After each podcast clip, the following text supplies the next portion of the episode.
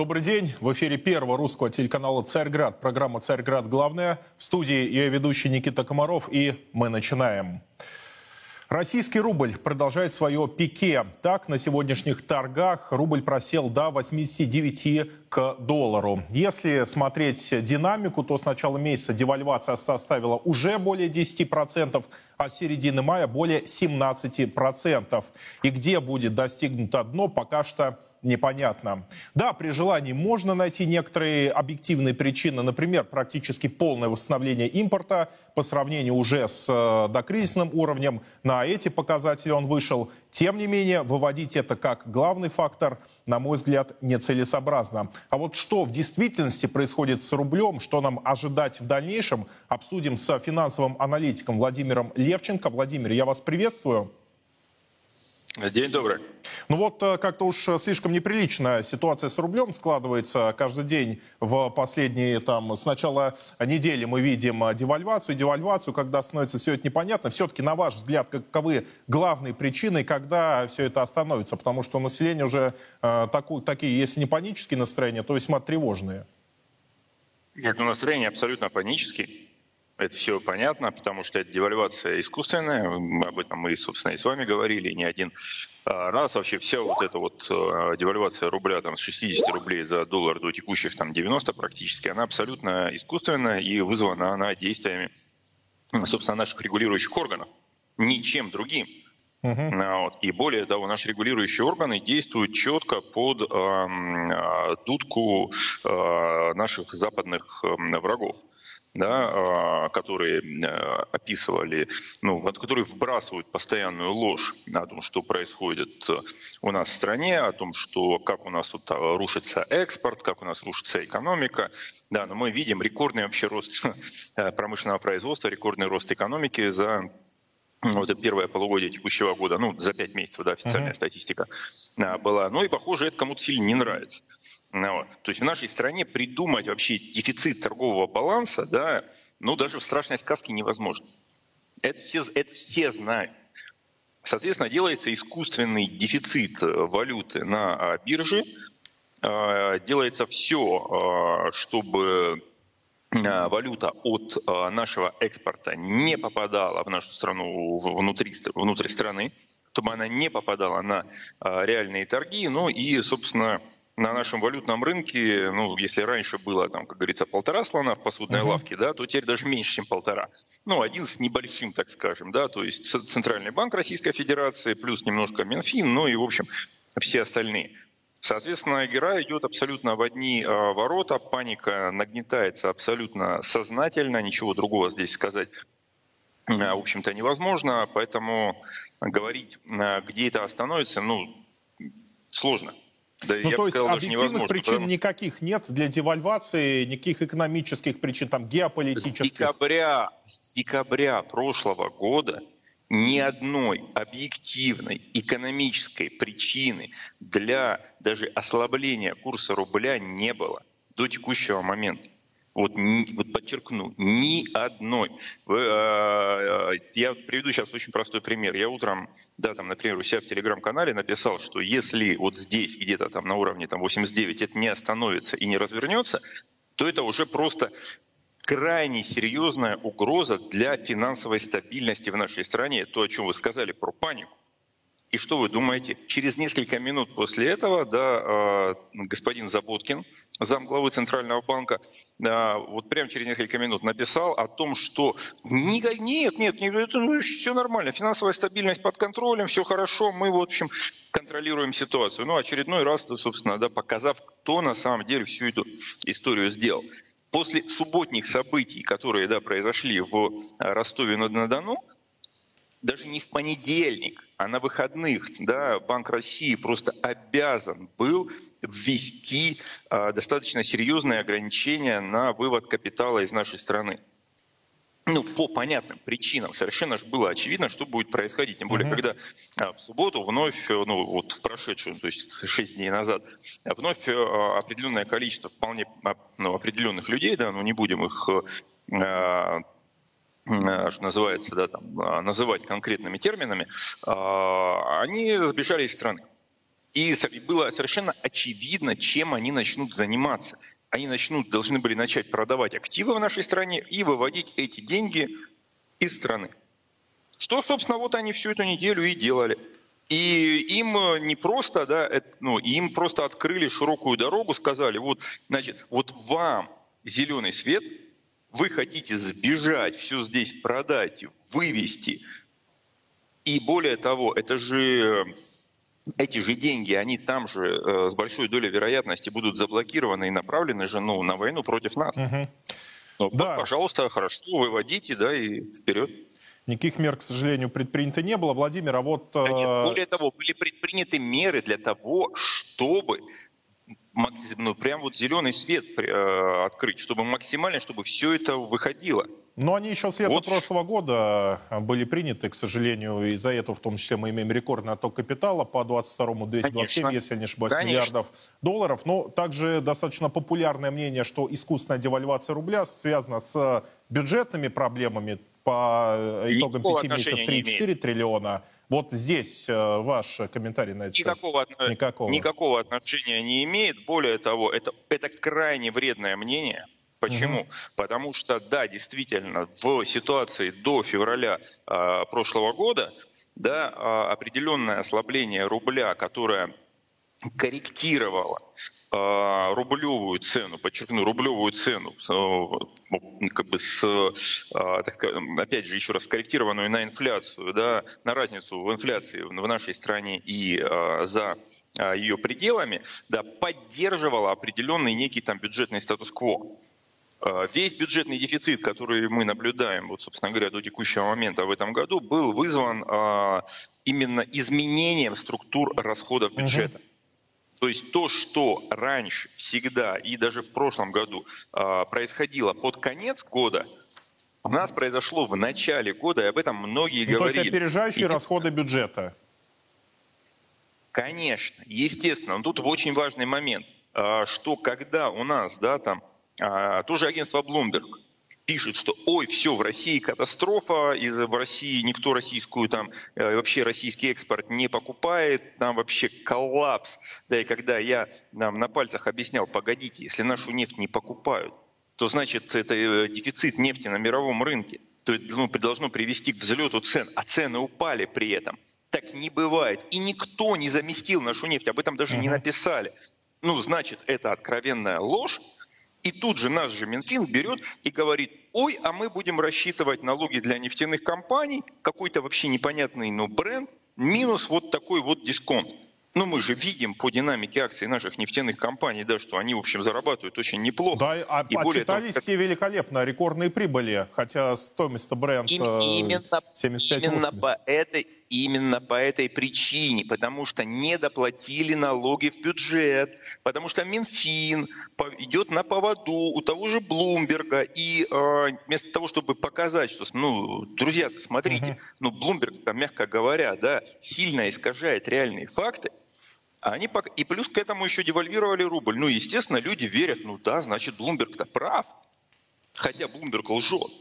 Ну вот, э, понимаете, вот все, вот, вот, вот такая история получается. Ну, это удивительная ситуация э, с э, налогами на нефтянку. Мы много раз в эфире разбирали эту проблему, и никто не может дать объяснение, почему Минфин так поступает, фактически отказываясь от Для того, чтобы рубль девальвировать доходов. и стимулировать отток капитала. Да. Ну, так почему? Ну, вот единственный вывод, к сожалению. Ну, Увы, да, именно к такому выводу мы приходим. Владимир, последний вопрос, его тоже важно проговорить. Вот в Центробанке, в Минфине часто заявляют, что недопустимо вмешиваться в валютное регулирование, там как-то пытаться установить э, искусственно, по их мнению, курс рубля, но ведь э, те меры, которые они предпринимают, это косвенное, но вмешательство. Например, разрешили оставлять в прошлом году экспортерам хоть всю выручку в а, зарубежных банках. Бюджетное правило, опять вспомним, которое на протяжении многих лет действовало, которое либо создавало, либо убирало предложение с валютного рынка. Вот здесь, э, как вы это прокомментируете,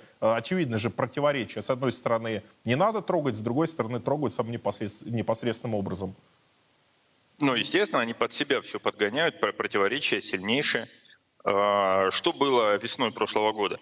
Я сколько в течение многих-многих недель да, объяснял, что нужно сделать Минфину, чтобы не допустить вот этой вот чрезмерной волатильности рубля, которая привела, опять же, тоже к искусственному укреплению рубля со 120 до 50 рублей за доллар.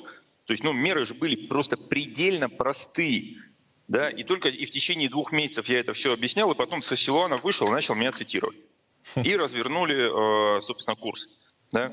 То есть, э, ну, вот все ж понятно.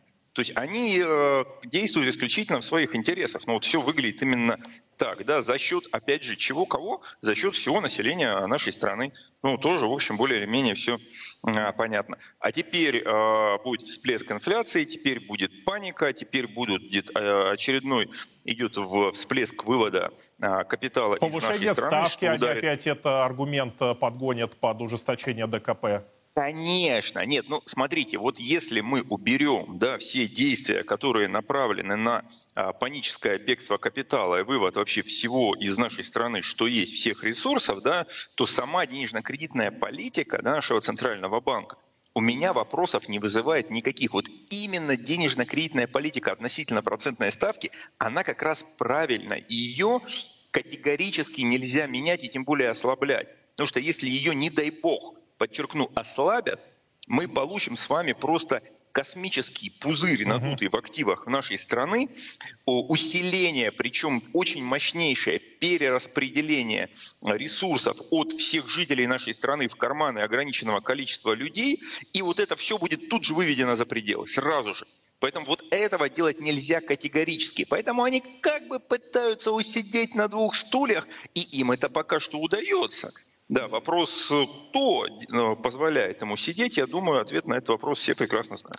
Да, действительно, это все прекрасно знают, но будем надеяться, что через месяц, через два ваши тезисы там, в Минфине, в ЦБ вновь услышат. Лучше, как говорится, поздно, э, чем э, никогда, поэтому дальше смотрим, что у нас... Не, не всегда, к сожалению, лучше поздно. Иногда бывает прям настолько поздно, что уже ну, дальше... Да, ну по валютному рынку, я думаю, у нас пока что не все потеряно. А, а остановить мы, мы, мы сейчас как бы уже... Мы сейчас, кстати, не не на Рубиконе, мы сейчас на Стиксе уже находимся. Я это говорю без э, каких-то вот, э, без какого-то гротекса, к сожалению. Да, действительно, ситуация развивается очень стремительно, неожиданно. Она э, началась для многих, тем не менее, меры предпринимать однозначно нужно. Спасибо вам большое. Владимир Левченко, финансовый аналитик, Все. был у нас в эфире. Мы сейчас к другой теме переходим. Вновь активизировалась дискуссия о введении прогрессивного НДФЛ, а причем а, не то, что есть сейчас, а, ну, вот 13-15%, ну, во многом это, конечно, не полноценная прогрессивная шкала, а активизировалась дискуссия о введении, скажем так, нормальной, адекватной прогрессивной шкалы. И, увы, как всегда, характерно для этой темы посыпались различные популистские заявления. Ну вот, в частности, давайте послушаем представителя партии ЛДПР. Считаю, что для повышения социальной справедливости настало время ввести налог на сверхдоходы для богатых людей. Те, кто зарабатывает в год более 25 миллионов рублей, то есть больше 2 миллионов рублей в месяц, должны уплачивать НДФЛ в размере 20%. Один из символов праздной и роскошной жизни столицы – район Патриарших прудов. Патрики давно стал темой популярных интернет-мемов. Считаю справедливым, если налог на Патрики будет направляться на развитие не таких популярных, но от этого не менее значимых для нас районов, как Бутово, Текстильщики, Печатники, Гальянова, Капотня, Бирюлева и Новая Москва. Ну, мнение депутата это, конечно, хорошо, но обратимся к заявлениям тех, кто действительно ответственен за налоговую политику и может действительно повлиять на принятие тех или иных решений, а не заниматься популизмом. Ну вот, в частности, заместитель министра финансов Алексей Сазанов буквально на днях заявил, что Минфин, с одной стороны, не планирует изменений в налогообложении доходов, физлиц, а с другой стороны, при этом все-таки изучать применение прогрессивной шкалы НДФЛ. Ну, будем обсуждать тему. Ко мне присоединяются финансовый аналитик Алексей Кричевский и председатель экспертного совета по а, финансам а, деловой России Александр Любосердов. Господа, я вас приветствую. Да, добрый день. Ну вот, добрый вновь день. активизировалась тема прогрессивного а, налога. Раньше это чем обосновывали, почему нельзя его вводить? Потому что будет массовое сокрытие реальных доходов, э, там конверты, черный нал и так далее. А, на ваш взгляд, сейчас, когда а, цифровые технологии, возможности Федеральной налоговой службы уже находятся совершенно на другом уровне, а, имеется возможность контролировать денежные потоки. Данный аргумент, он уже не актуален при а, рассмотре введения прогрессивной шкалы НДФЛ и какие могут быть риски. Но, Алексей, давайте с вас начнем. Да, риск не сказать, что их много и было. Тут же больше вопрос в рисках. Это вопрос к тому, что помимо того, что обсуждается прогрессивная шкала НДФЛ, да, то есть по его повышению, uh-huh. идут разговоры и о том, чтобы НДФЛ для людей с зарплатой менее 30 тысяч отменить. Uh-huh. Вот менее 30? История, менее 30, да. Вот здесь история гораздо более такая опасная, потому что людям с 50 тысячами просто предложат оклад, допустим, 25, а остальные деньги в конверте. Uh-huh. И эта практика, она применяется и сейчас, и применяется очень много где.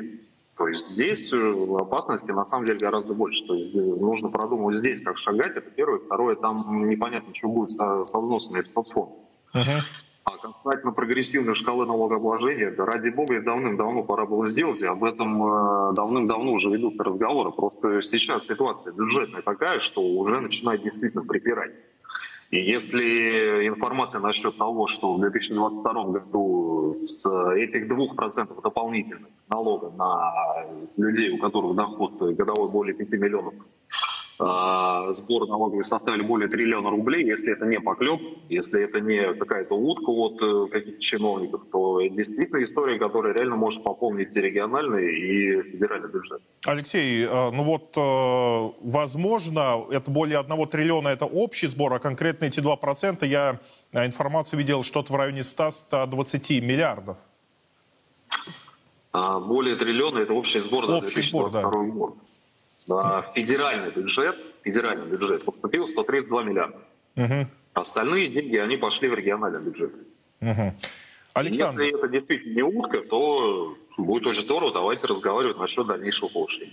Александр, ну вот э, к вам теперь давайте перейдем. Действительно, тема важная, и в ней очень много вопросов. Например, как э, сказал Алексей, обсуждается, ну, ходят, в всяком случае, разговоры о том, чтобы обнулить э, НДФЛ для людей с доходом меньше 30 тысяч рублей. Но ведь это что? Это 85% а, взносов поступают в региональные бюджеты. Вот мы таким образом не обвалим доходы субъектов, это скорее более такой комплексный вопрос, который необходимо внимательно читать и просчитывать, а не э, рубить шашкой. Ну, я думаю, что предложение, которое прозвучало в Государственном Думе, носит абсолютно популистский характер. Мы э, в 2001 году, когда отказались от прогрессивной шкалы, э, сразу на 20% э, на пятое увеличили поступления и э, достаточно правильно э, двигались э, с точки зрения повышения поступления этого важнейшего регионального налога в бюджет.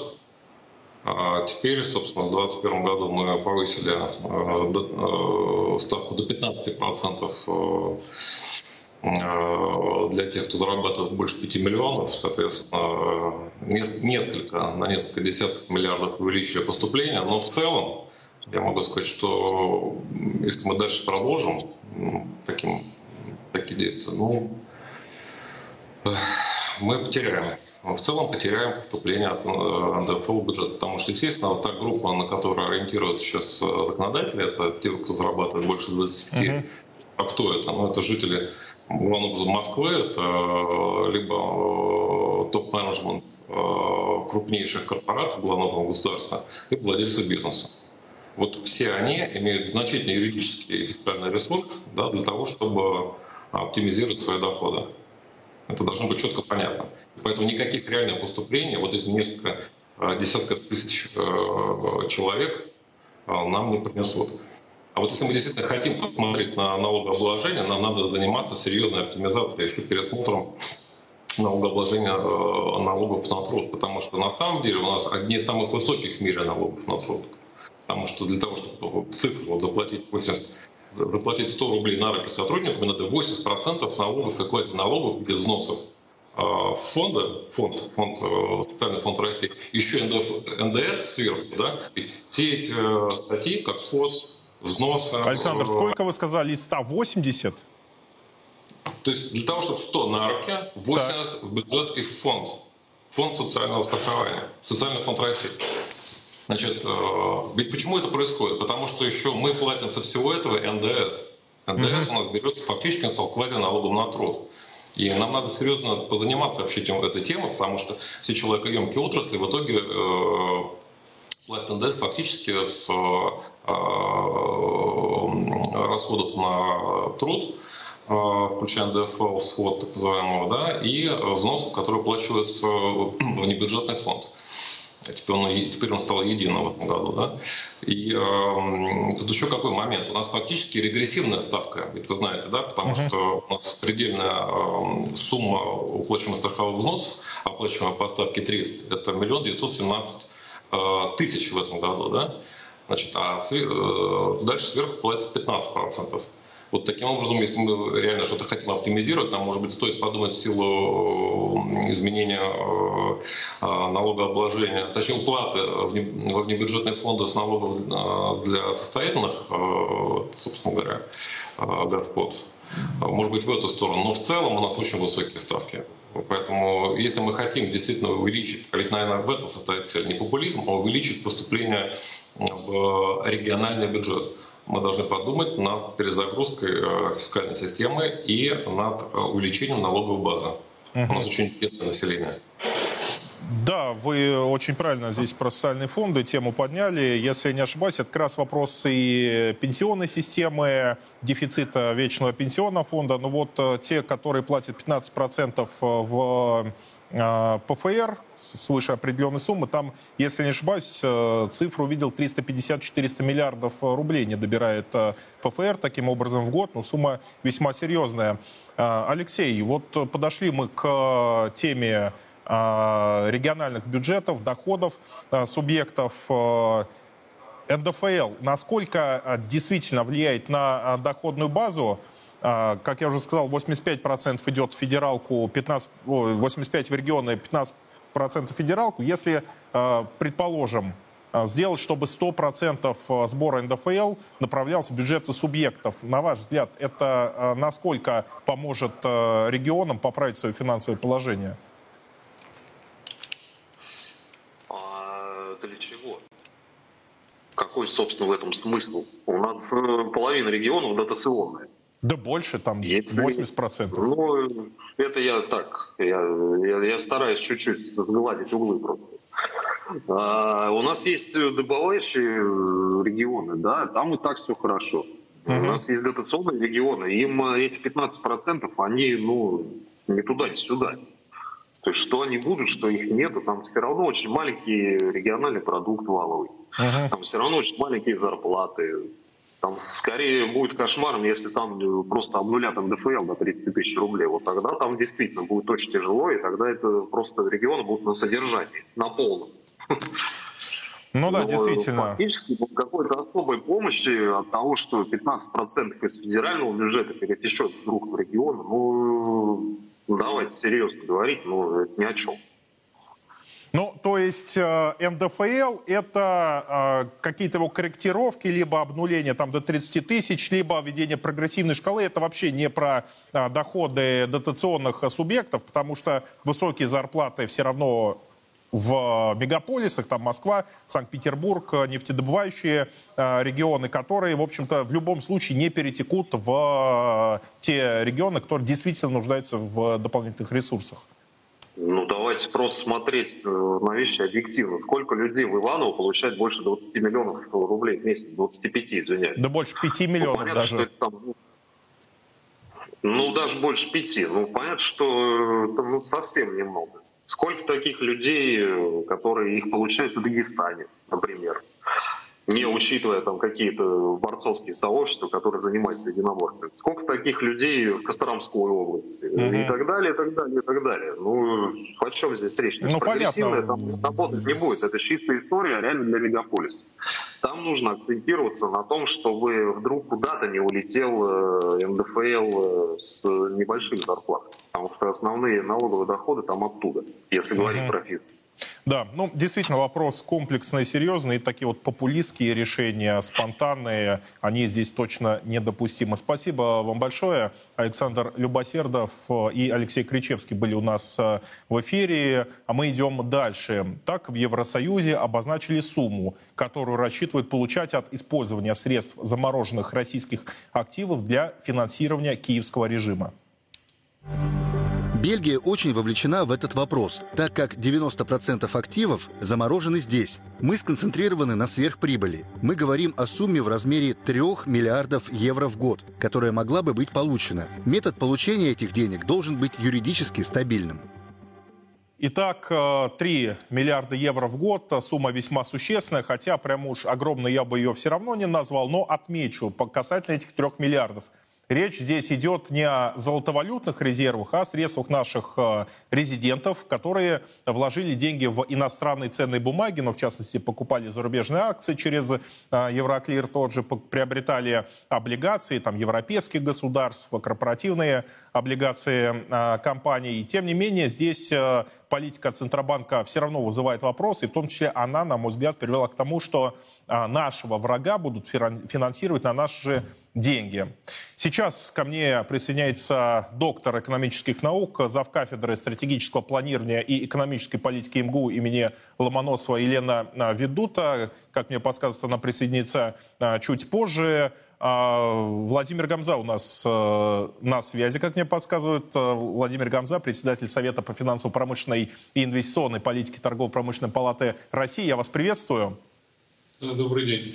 Ну вот э, мы видим неоднократные рассуждения в Евросоюзе, что э, и уже принятое такое концептуальное решение, что э, деньги, которые получили от использования наших активов, будь то золотовалютный резерв, будь то активы физических и юридических лиц, они будут использоваться для помощи Украине. Мы со своей стороны что здесь можем сделать? Ведь у нас тоже заморожена немалая сумма, заморожены немалые активы нерезидентов из недружественных государств, которые копятся на счетах типа С. Владимир, на ваш взгляд, наш какой ответ должен быть?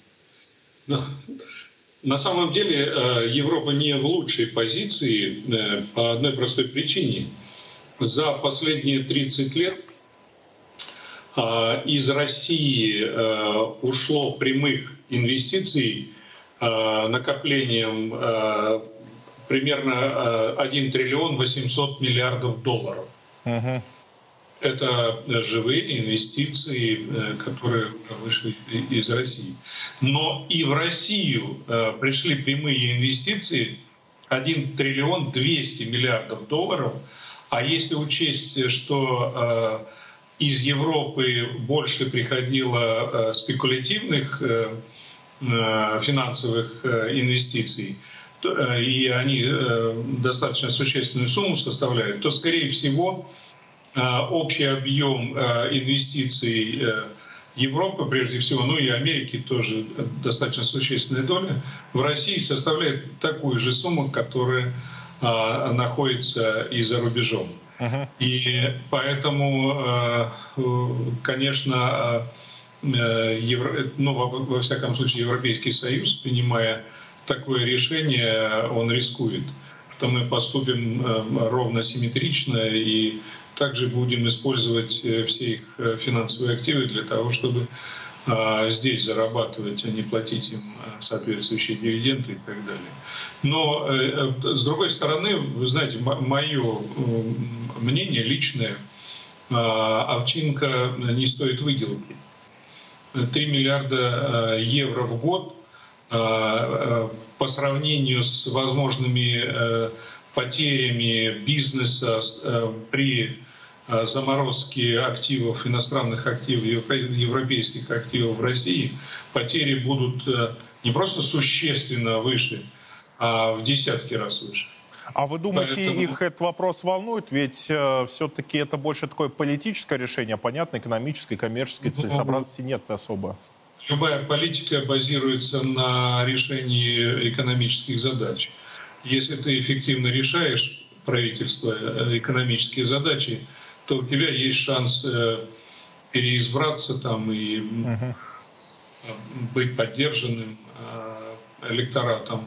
А если ты, извините, занимаешься дуболомством, ну, мы недавно имели такой прекрасный пример нахождения у власти премьер-министра Великобритании.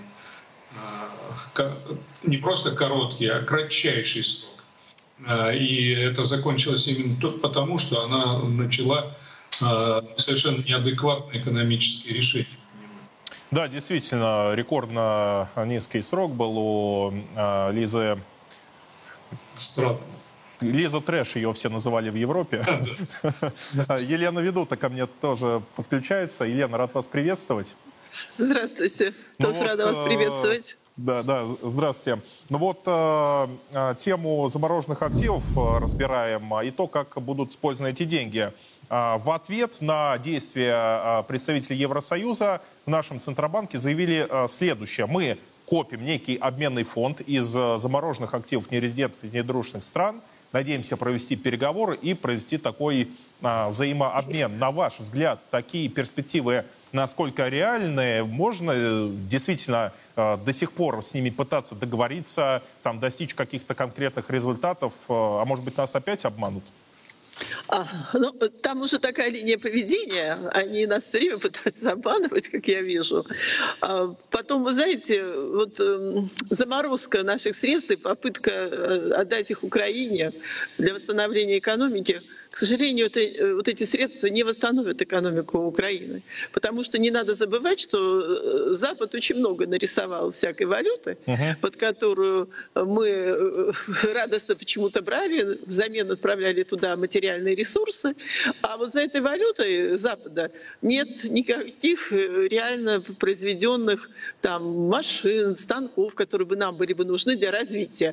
Поэтому то, что они сейчас замораживают, за этим это пустота, которую они нарисовали во многом, ну хорошо, они дадут Украине, это выльется только в инфляцию.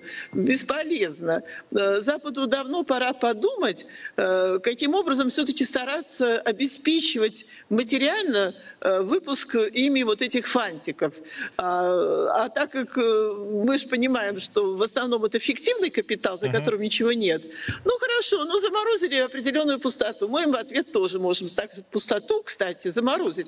Потому что реальные инвестиции – это те, когда в обмен на их валюту к нам действительно приходили станки, приходили, допустим, дополнительные какие-то инструменты, э, которые мы могли использовать для развития экономики. А так, игра в футбол, пустоту нам загнали, потом свою, э, эту пустоту э, он, у, себя же заморозили, а теперь кричат, что не отдадут на развитие Украины. Сами, наверное, прекрасно понимают, что никакого восстановления экономики на Украине они не смогут сделать. И если сделает восстановление экономики, это как раз Россия совместно с Украиной.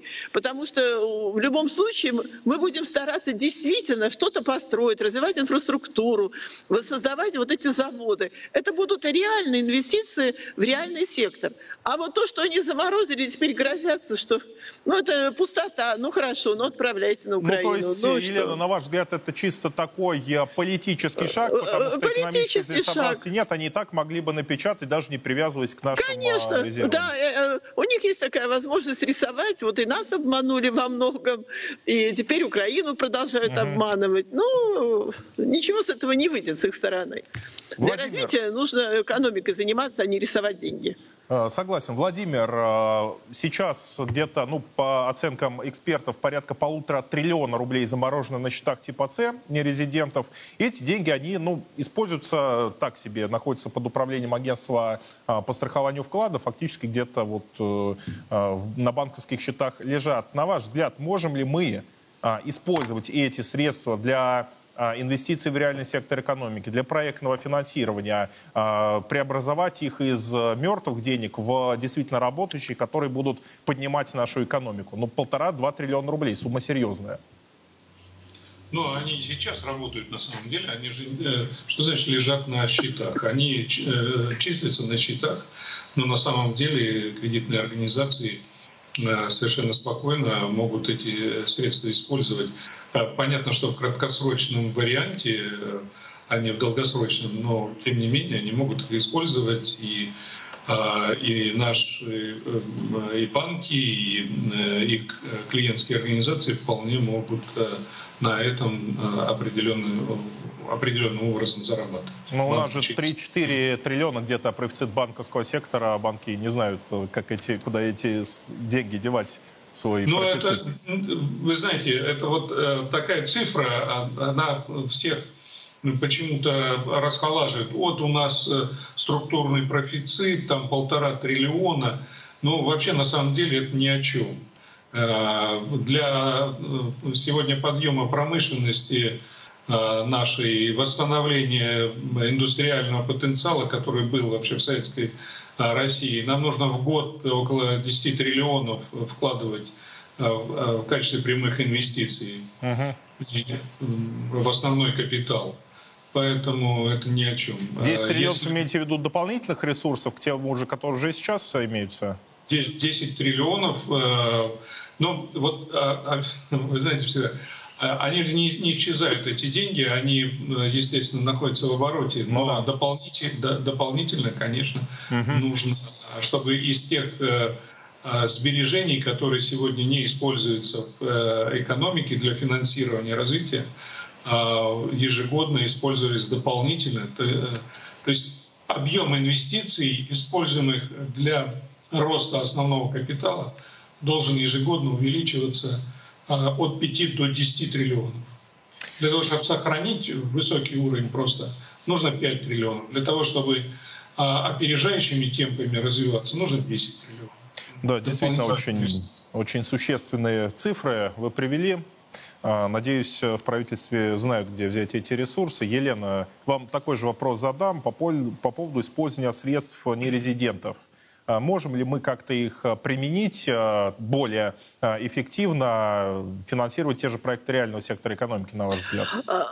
Ну вот смотрите, вот у нас лежат какие-то вот эти средства нерезидентов. Uh-huh. Одно дело, если бы мы могли бы предъявить эти средства нерезидентам и закупить необходимые нам оборудование, дополнительное сырье для того, чтобы действительно э, их внедрить в, реально, в развитие реального сектора экономики. Uh-huh. Но мы этого, как вы понимаете, сейчас в условиях санкций вряд ли у нас это получится. Значит, у нас висят вот именно лишние нарисованные бумажки, и когда мы считаем, что мы можем к ним добавить еще нарисованные нами самими, и нам кажется, что от того, что появились лишние деньги, у нас заработают инвестиции в реальном секторе экономики, этого не будет.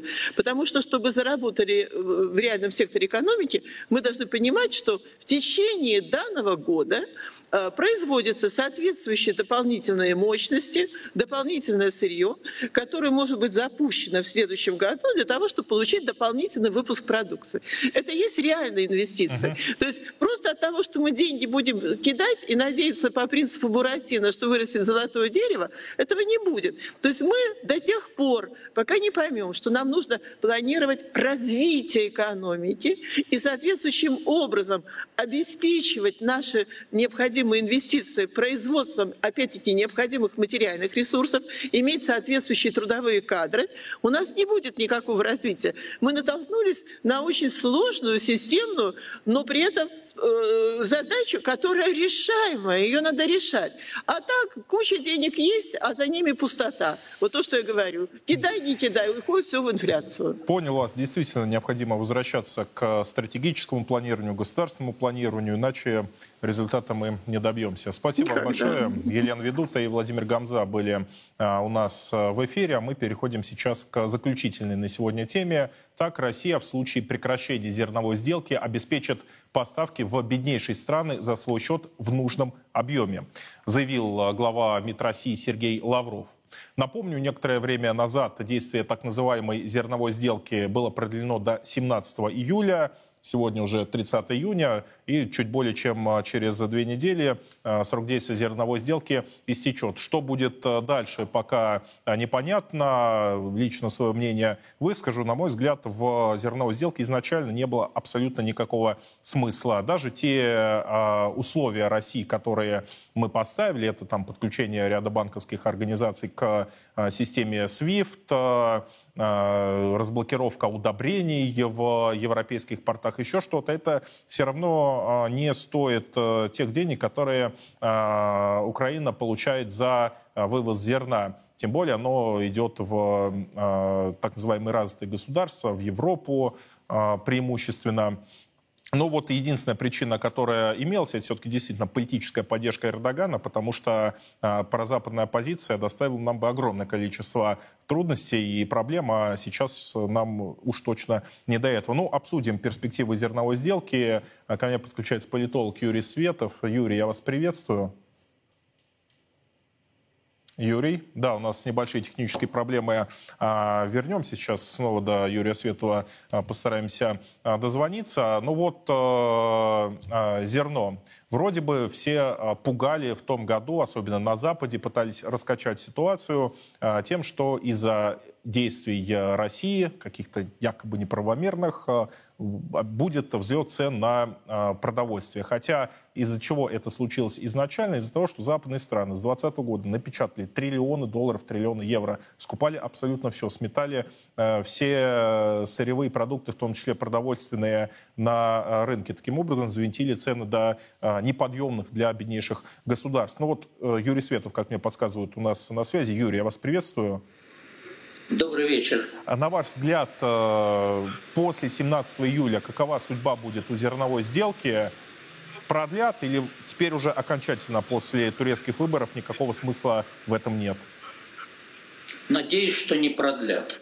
Надеюсь очень на это и после турецких выборов, и после того, как стало совершенно очевидно, что никакие э, условия с нашей стороны выполняться не будут. Взрыв аммиакопровода из Тольятти в Одессу, который, похоже, осуществили украинские диверсанты. То есть все вот эти шаги, они показывают, что все это время, пока действовала зерновая сделка, с той стороны было твердое убеждение, что нам она нужна гораздо больше, чем Украине, Турции или другим государствам. Ну и в целом выглядело достаточно нелепо. Наш президент не раз приводил эти цифры. Говорили о голодающих в третьем мире, а зерно забирали себе э, государства который достаточно богатый. Поэтому смысл ее исчезал, и, как вы правильно заметили, последний раз явно продлили под э, президентские выборы, чтобы помочь Эрдогану. Юрий, а вот э, изначально, когда ее заключали, тогда еще до турецких выборов было э, далеко, те условия, которые выдвинула Россия, и ни одно из которых не было выполнено, там аммиак, удобрения, подключение э, некоторых банков SWIFT. Вот действительно ли они для нас, это была такая вот э, непосильная, такая существенная выгода, что мы готовы были пропускать э, зерно, идущее из Украины, чтобы украинские компании, украинский бюджет пополнялся туда, завозилась валюта. Вот с самого начала нам она действительно нужна была, на ваш взгляд? В мировой политике порой большое значение имеют символические жесты. Uh-huh. Помним бесконечные требования э, чтобы Россия стремилась к мирному диалогу, чтобы она демонстрировала свою готовность э, реагировать на предложения других сторон. Мы в данном случае вот эту продемонстрировали готовность э, ради гуманитарных целей согласиться вот на, на такие шаги, как вот эта зерновая сделка, выдвинули свои условия, которые, как оказалось, ровно как и в случае Минских соглашений, никто выполнять не хотел. Но тем не менее, мы это дело выполняли. В ответ мы получили использование коридора для атаки на Севастополь беспилотников. Еще такого же рода истории. Но продолжалось. Эрдоган нас, конечно, очень активно просил об этом. Угу. Ну да, это единственный аргумент.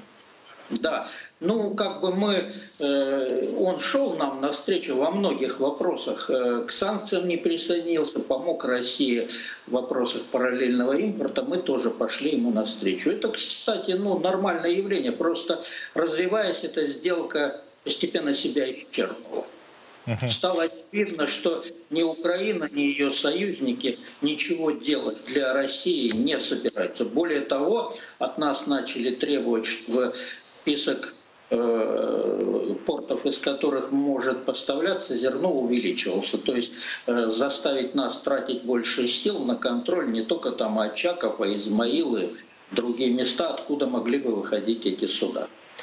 Да, действительно, тоже к вам присоединюсь. Надеюсь, после 17 июля не будет продлена эта так называемая зерновая сделка. Ну, после турецких выборов абсолютно никаких, никакого смысла для России в этом я не вижу. Спасибо вам большое. Политолог Юрий Светов был у нас в эфире. Но вот если тему зерновой сделки завершать, э, можно такое мнение встретить. А как вы собираетесь ей противодействовать? Вот пойдут э, корабли гражданские, груженные э, зерном из Одессы в другие страны. Вы что, их топить будете, гражданские корабли?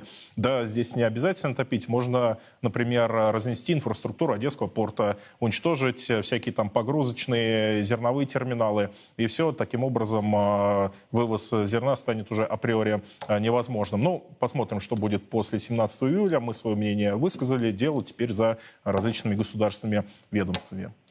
На этом я с вами прощаюсь. Это была программа «Царьград. Главное». В студии ведущий Никита Комаров. Увидимся с вами на следующей неделе. До свидания. Во все времена и во всех войнах русские люди молились о победах наших бойцов их небесному покровителю, Георгию Победоносцу. В ста городах 89 регионов России пройдет всероссийский молебен святому великомученику Георгию Победоносцу. Каждый сможет поклониться его мощам и попросить святого о помощи. Нет сомнений, молитвами Георгия Победоносца Господь защитит наших воинов и дарует нам новую великую победу.